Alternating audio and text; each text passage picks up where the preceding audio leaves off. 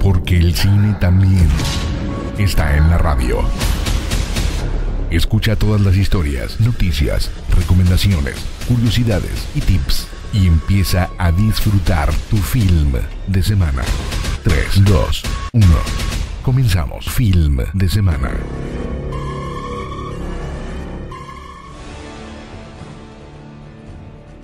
Bienvenidos, bienvenidas sean todos ustedes una vez más a Film de Semana. Ya te saluda Sergio Payán y estoy muy contento de estar de nueva cuenta aquí en la cadena Lobos para poderte informar de todo, de todo lo que pasó esta semana en el mundo del entretenimiento. Así que recibe un afectuoso saludo si estás en Lobos FM o en la cadena Lobo por lobosfm.com.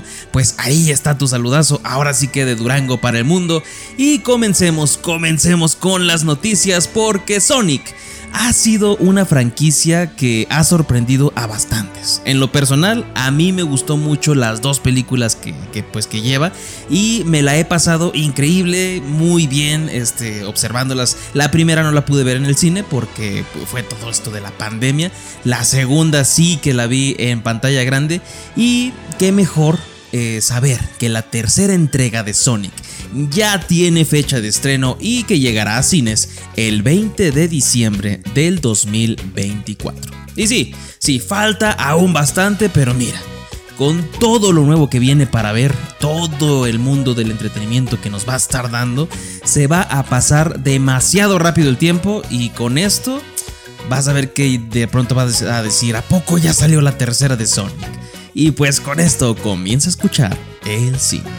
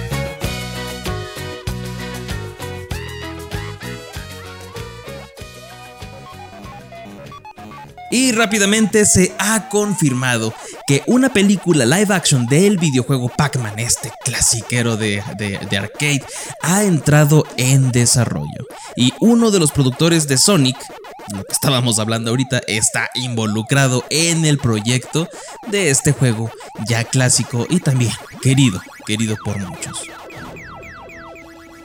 Y el reciente estreno de la película Prey la nueva película de la franquicia El Depredador, eh, que puedes ver por cierto en Star Plus, pues todos se volvieron locos en las redes. Porque sí, sí es un respiro a la franquicia y que por cierto puedes encontrar la reseña de esta película en film de semana en YouTube. Pero, pero si tú ya la viste, comenta qué te pareció en el grupo de film de semana en Facebook. Y bueno, lo interesante de esto es de que además de lo buena que es, resulta ser que es la película más vista en menos de una semana en la plataforma de Hulu. Con esto se convierte en el film más visto en los servicios tanto de Hulu en Estados Unidos como en Star Plus aquí en México.